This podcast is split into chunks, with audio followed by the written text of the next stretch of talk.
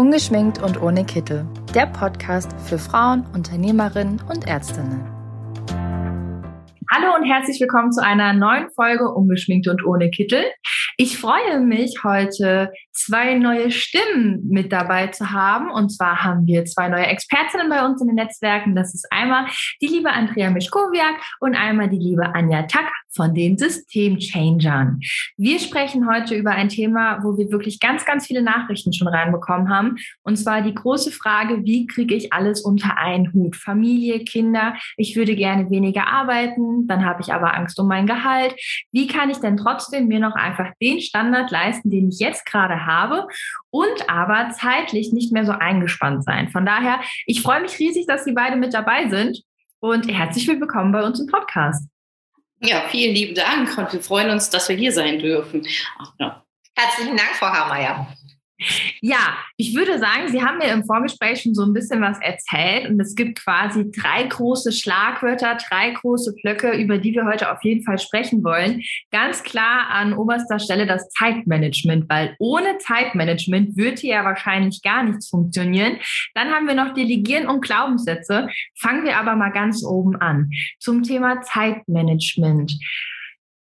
Was haben Sie dazu zu sagen? Wie kann man ein cleanes, gutes Zeitmanagement auch wirklich in die Praxis integrieren, ohne dass man dann auf einmal mit drei Notfallpatienten da steht und sagen muss, oh nein, jetzt müssen wir alle Überstunden machen?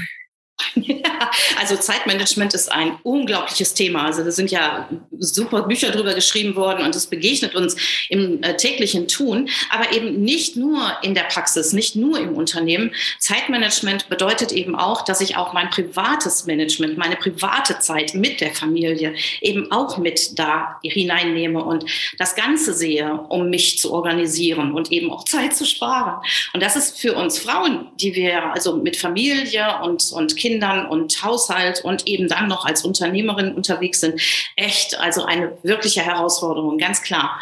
Beginnt aber damit, dass ich mir erstmal darüber klar bin, dass ich ein Zeitproblem habe.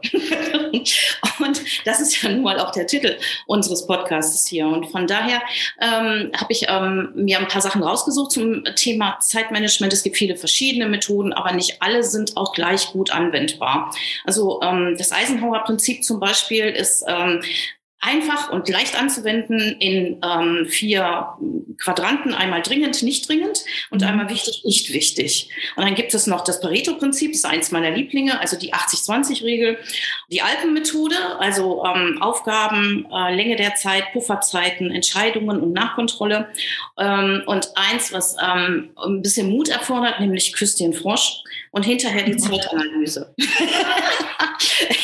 also das sind die Dinge, wo ich sagen muss, damit kommt eine ähm, Familie, kommt eine Unternehmerin ein großes Stück weiter.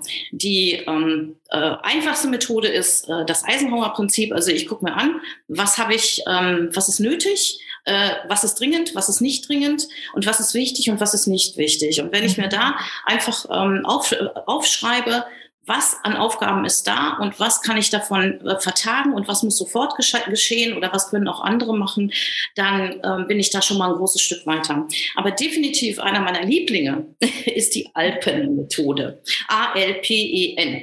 Also A ja. wie Aufgabenliste erstellen, L wie Länge der Zeit, wie viel brauche ich dann an Zeit dafür? Mhm. P, welche Pufferzeiten muss ich mal einplanen? Und dann ähm, die Entscheidungsliste machen, welche Prioritäten hat das Ganze und dann mhm. N wie Nachkontrolle. Und das ist, ähm, äh, womit wir auch am, am liebsten arbeiten, mhm. nämlich wirklich hinsetzen und sagen, das ist mein Wochenplan äh, von Montags bis Sonntags und dann hingehen und sagen, ähm, welche Aufgaben habe ich denn eigentlich, welche Aufgaben sind denn die, die immer anfallen, also von Kindern zum Kindergarten bringen, bis in, in die Firma gehen, ähm, bis äh, ähm, was in der Praxis, im Praxisalltag anfällt. Also wirklich alles aufschreiben und dann gucken, wie viel Zeit brauchen die Dinge und dann hingehen und sagen, Pufferzeiten sind total wichtig. Ich muss auch, und das ist der meiste Fehler im Zeitmanagement, der gemacht wird, dass ich eben mir keine Pufferzeiten gebe. Mhm. Also ich, ich völlig aus dem Blick verlange, äh, verliere. Also es ist schon vorgekommen, dass ähm, die Unternehmerin sagte, so, ja, ich habe jetzt bis 11.30 Uhr bin ich dann da und um 11.35 Uhr bin ich dann schon da. Und dann habe ich gesagt, mhm. musst du nicht dahin fahren? brauchst du denn nicht Zeit für den Weg? Ja. Doch, stimmt, hast recht. Also diese Pufferzeiten äh, sind total wichtig. Auch, dass ich alle zwei bis drei Stunden mehr einmal eine Viertelstunde gönne, wo ich sage, so jetzt hinsetzen, durchatmen, Kaffee trinken, auf die Toilette gehen, sonst was. Einmal bei mir ankommen, mich sortieren und zu gucken, ist alles okay. Mhm. Und dann geht es wieder rein. Das heißt, wenn ich mir diese Liste mache, bitte die Pufferzeiten mit reinnehmen. Das ist ein ganz wichtiger Punkt. Okay. Entscheidungsprioritäten, also Entscheidungen treffen nach Prioritäten. Ganz wichtig. Und natürlich gucken am Ende des Tages, ob das auch alles funktioniert hat. Aber wenn ich mir die Reaktion von Ihnen gerade angucke, interessiert Sie wahrscheinlich eher der Küsschen, die Küsschen-Frosch-Regel, ne? Ja, ich muss ja ganz ehrlich dazu gestehen, ich versuche mir auch immer Puffer reinzubringen, aber dieser Puffer ist dann, sobald ich morgens meine Mails checke, immer sofort wieder weg. Also von daher, ich bin absolut pro Puffer, aber nur damit ich quasi noch mehr arbeiten kann. Ja, genau. Und ähm, ich finde das besonders auch dieses sich einfach einmal die Woche hinsetzen und wirklich die ganze Woche durchgehen, finde ich super an dieser Methode. Aber ja, Sie haben absolut recht. Ich bin sehr gespannt, was Küstinfrosch ist. okay, also Küss den Frosch ist, äh, ich suche mir, ich mache mir eine Prioritätenliste beziehungsweise eine Aufgabenliste und gucke mir das an, was ich am, worauf ich am wenigsten Bock habe. Also, was ist das, was ich wirklich überhaupt nicht machen möchte, was ich seit Tagen immer vor mir herschiebe, wo ich immer wieder sage, so, nee, also nee, ach komm, das kannst du auch noch einen Tag, ach, das ist jetzt nicht so dramatisch. Also äh, für die ähm, Küss, die, Küss den Frosch-Methode brauchen wir genau, nehmen wir genau die Dinge, wo, die wir nicht wollen, die uns schwerfallen, wo wir das Gefühl haben, ach, das ist echt eine Kröte zum Schlucken. und die nehmen wir direkt als aller, allererstes am frischen Morgen, frischen jungen Morgen und machen genau diese Arbeit oder erledigen genau diese Situation als aller, allererstes. Warum? Sie wollen mir also jetzt sagen, dass ich morgens als allererstes üben soll. Ja. ja. wenn das die Kröte ist, Frau Hammer, ja. Oder natürlich halt auch die herausfordernden Patienten tendenziell immer an den Anfang des Praxisalltags legen, wenn die denn das dann auch zeitlich einrichten können. Ähm, das ist sinnvoller. A, ist man selber noch in seiner Kraft mhm. und bei sich im Idealfall. Und zum anderen schiebt man das nicht bis zum Abend vor sich her und weiß, oh, und die kommt aber auch noch, weil machen wir uns nichts vor. Natürlich gibt es immer Lieblingspatienten, die einfach sind, die für alles Verständnis haben, mit denen man per se immer gut klarkommt. Mhm. Die sollen natürlich auch nicht komplett runterfallen, um Himmels Willen. Ne? Aber es gibt eben durchaus ja auch sehr herausfordernde Persönlichkeiten im Praxisalltag. Und da ist es eben auch ganz, ganz wichtig, dass wir da besonders präsent und stark und in unserer Kraft mit umgehen. Denn auch mhm. diese Menschen haben natürlich Bedürfnisse, genauso wie ja. wir selber auch. Und je mehr ich verbunden bin mit meinen Bedürfnissen, desto einfacher fällt es mir halt auch, auf die Bedürfnisse der anderen einzugehen. Und im Idealfall können wir uns daran alle weiterentwickeln. Denn das, was wir im Grunde genommen ja heute in dem Podcast erreichen wollen, ist, dass wir über genügend Zeit für alles verfügen, über genügend Geld, um uns unsere Bedürfnisse und Wünsche zu erfüllen und vor allen Dingen aber auch genügend Zeit für uns selber haben. Also letztlich mehr Zeit, mehr Geld, mehr Ich, Freiheit und auch Selbstfürsorge. Genau, so besser hätte ich es gar nicht sagen können. Und was ich, ich muss noch mal ganz kurz auf diese Küstin-Frosch-Variante gehen, was ich daran noch gut finde, inklusive Zeitsparen, Geldsparen und so weiter. Hier hat man auch noch einfach ein positiveres Team. Also dadurch, dass man am Anfang einfach diese vielen ja. Aufgaben weg hatte, ist das ganze Team und auch wenn das Team das mal so verinnerlicht, diesen Gedanken, dann geht man vielleicht auch ein bisschen anders mit den Patienten um, weil man einfach weiß, okay, heute Morgen jetzt mal eine Stunde durchziehen und dann ist alles wieder ein bisschen entspannter hier. Was ja auch absolut nicht schlimm ist. Also das finde ich an dieser Methode, ich glaube, die kann man super im Team anwenden. Ja, aber vor allen Dingen haben sie noch den Vorteil, dass eben, wenn das dann abgearbeitet ist, geht man viel leichter durch den Tag. Ja. Denn man schließt ja mit was Positivem ab, auch das Team. Das heißt, ja. jeder kommt also etwas entspannter nach Hause, als es vielleicht sonst so ist. Und deswegen, also wir mögen sie auch. Ja. Jetzt bin ich ja mal gespannt, ob meine Zahnärztin sich den Podcast anhört und wann ich das nächste Mal drankomme. Also, ich werde dir den mal ganz subtil schicken und dann mache ich mal zwei Wochen später einen Termin und dann gucke ich mal, wo ich so lande. Aber Bevor wir jetzt hier in den Smalltalk verfolgen, wollen wir natürlich erstmal noch ein bisschen mehr Input. Ähm, das wäre jetzt so das Zeitmanagement, einfach mal so ein paar Varianten und ich bin mir auch sicher, da wird es demnächst ein paar Blogartikel geben. Also auf jeden Fall gerne bei uns auf der Homepage mal vorbeischauen. Und dann kommen wir zu einem Thema, was glaube ich unternehmerisch sehr, sehr schwer fällt. Ein schönes Wort, aber unfassbar schwierig das auch auszuüben, und zwar das Delegieren. Was haben Sie dazu sozusagen? Naja, das ergibt sich ja ein so ein bisschen aus der Eisenhower-Methode. Also wenn ich dann unterscheide, was ist dringend, was ist wichtig, ähm, dann gibt es natürlich Aufgaben, gerade Notfallpatienten haben Sie ja angesprochen, die müssen sofort dran. Das ist gar keine Frage. Ne? Ja. Und die nicht ganz so dringenden, aber wichtigen kann ich ordentlich einplanen. Aber dann gibt es natürlich auch eine Kategorie C und D. Ähm, und gerade Kategorie C, die nicht ganz so dringend und nicht ganz so wichtig sind, kann ich natürlich einfach auch delegieren. Ja. Das bedingt natürlich aber auch, dass ich das richtige Personal habe mhm. und dass das Personal zur richtigen Zeit auch am richtigen Ort ist.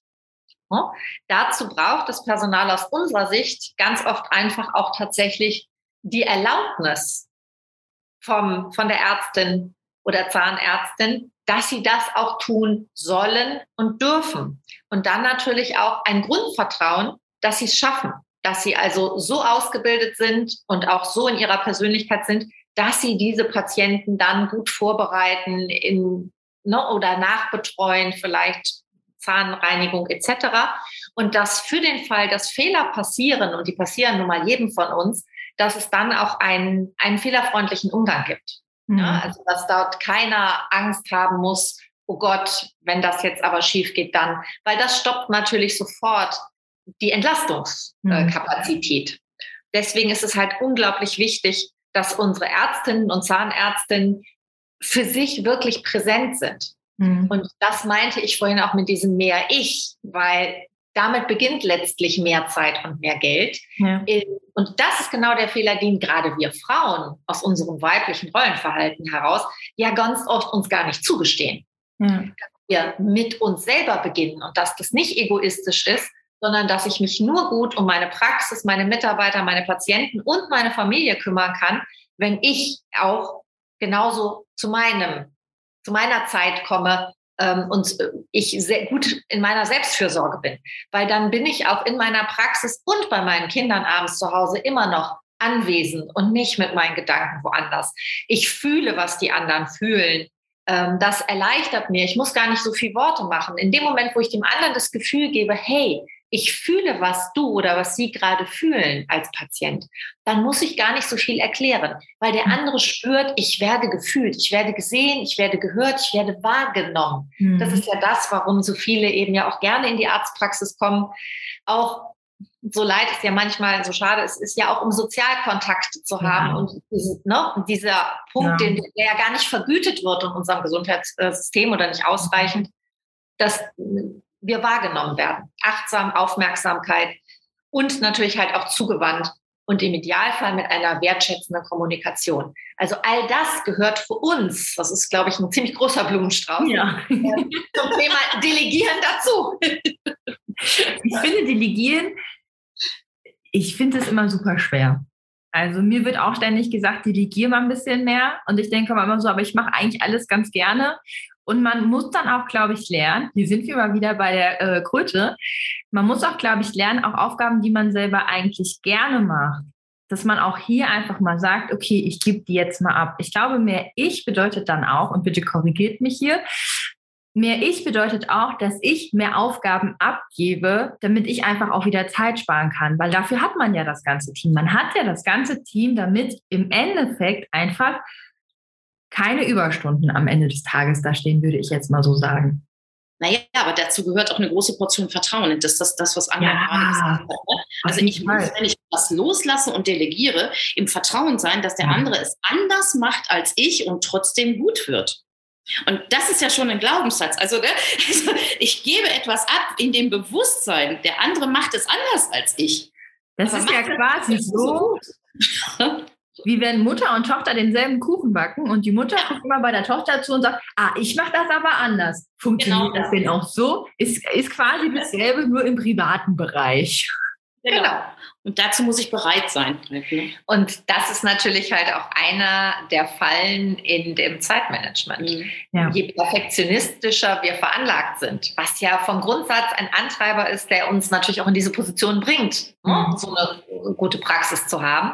Aber auf der anderen Seite steht er uns halt irgendwann auch im Weg, dass wir dann natürlich auch eben so unbewusste Wahrnehmungsfilter haben, weil das sind ja letztlich nur äh, die Glaubenssätze, die uns dann eben veranlassen, dass wir alles nochmal entweder selber machen oder nachkontrollieren, weil wir eben glauben, dass nur wir das so richtig gut machen können. Oder wir eben gelernt haben, nur wenn ich es selber mache, wird es richtig gut.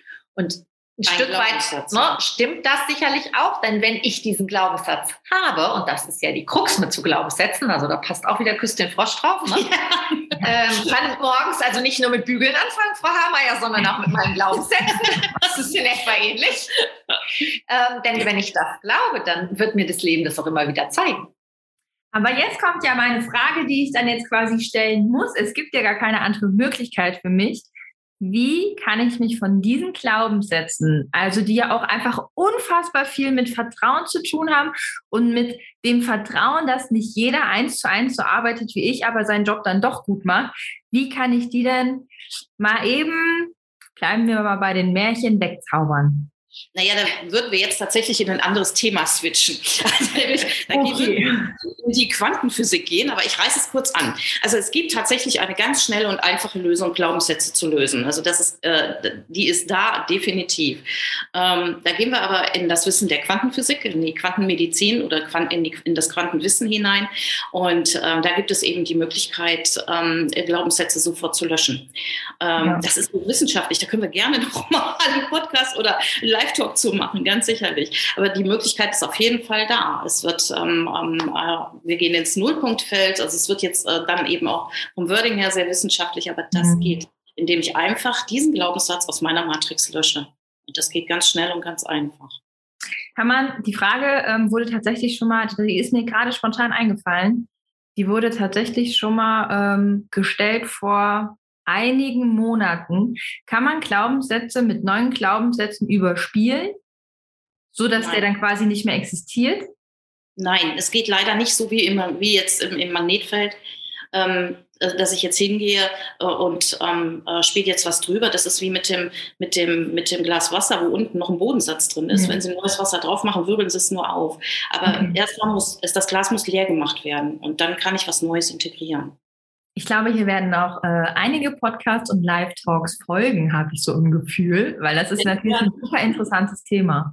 Aber also es ist tatsächlich auch ähm, auf einer Neuroebene im Gehirn nachzuvollziehen. Das mhm. heißt, in dem Moment, wo ich ja immer wieder auf die gleiche Art und Weise denke und handle, habe ich ja diesen Bereich im Gehirn auch sehr repräsentiert und ausgeprägt. Mhm. Und in dem Moment, wo ich jetzt Thema positive Psychologie einfach mir einen anderen positiven Glaubenssatz suche, das sozusagen, wenn man es böse formulieren würde, schön rede, was ja. aber mein Widerspruch oder mein, mein, meine innere Widerstand ist, dann löst das auch einen Widerspruch im Gehirn aus. Und das löst wiederum Stress aus. Und das mhm. erhöht auch unseren inneren Stresslevel und sorgt für immer mehr Gefahrenpunkte im Gehirn statt für Sicherheit. Und das bringt uns immer mehr ähm, im Nervensystem in den Sympathikus. Das heißt immer mehr in die Ausschüttung für Flucht oder Kampf. Mhm. Und auch das erhöht unseren Stresslevel. Das ist auch was, was wir natürlich im Alltag dann ganz oft spüren, weil so wie es halt früher angelegt war, der Säbelzahntiger kommt, wir rennen weg oder kämpfen, führt dazu, dass wir natürlich auch das gesamte Adrenalin abbauen können. Wer kann das heute noch? Ich kann ja nicht nach einem herausfordernden Patienten oder wenn das Kind gerade wirklich mal eine schlechte Phase hat, immer erst mal fünf Minuten um Block rennen. Das geht ja eben nicht. Also deswegen gerade auch diese Punkte, wo äh, die Andrea vorhin ansprach, wie wichtig es ist, eben diese Puffer einzuplanen, mhm. um von dem Außen, mit dem ich mich dann aus zwangsläufig durch meinen Beruf und meine Familie auseinandersetzen muss, wieder zu mir zurückzukommen. Ja. Und äh, natürlich gerade mit dem Wissen der Quantenphysik, alles ist mit allem verbunden, kann man inzwischen Glaubenssätze sehr schnell, sehr effektiv äh, verändern. Aber es geht natürlich auch in dem Moment, wo ich mir bewusst werde, was für Glaubenssätze gerade wieder angetriggert und ausgelöst wurden, mhm. desto besser kann ich die Dinge beobachten und desto mehr kann ich mich entscheiden, mal was anderes auszuprobieren. Frei nach dem Motto, wenn ich jeden Tag das Gleiche denke oder das Gleiche hier, nehmen wir mal an, Sie suchen auf Google, ne, wenn Sie immer das gleiche Suchwort eingeben, werden Sie tendenziell immer wieder die gleichen Ergebnisse bekommen. Wenn Sie dort einfach mal was anderes eingeben, sehen Sie auch eine andere Welt im Internet. Die ist aber da, diese Parallelwelt. Das heißt also, allein schon der erste Schritt ist auf jeden Fall eine bewusste Beobachtung. Die mhm. beginnt eben durchatmen, kurz sammeln, Zeit für sich. Und das Gute ist eben, je stärker wir dort eben in den, in den Quantenbereich einsteigen oder auch in dieses Wohlgefühl oder von, von manchen auch Eugefühl genannt, da gibt es ja auch ein paar Publikationen drüber, ähm, desto schneller switche ich vom sympathischen Nervensystem ins parasympathische Nervensystem.